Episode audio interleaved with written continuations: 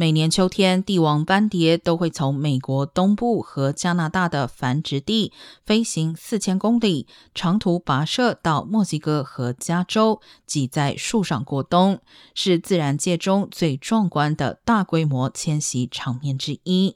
但是，帝王斑蝶正面临灭绝的威胁，今天被列入国际自然保育联盟 （ICUN） 濒危物种红色名录。科学家估计，一九九零年代帝王斑蝶的数量达数百万，此后数量减少百分之八十五以上。IUCN 表示，目前共有四万一千多个物种面临灭绝风险。科学家称之为地球上第六次大规模灭绝事件，并且首次是由人为因素造成。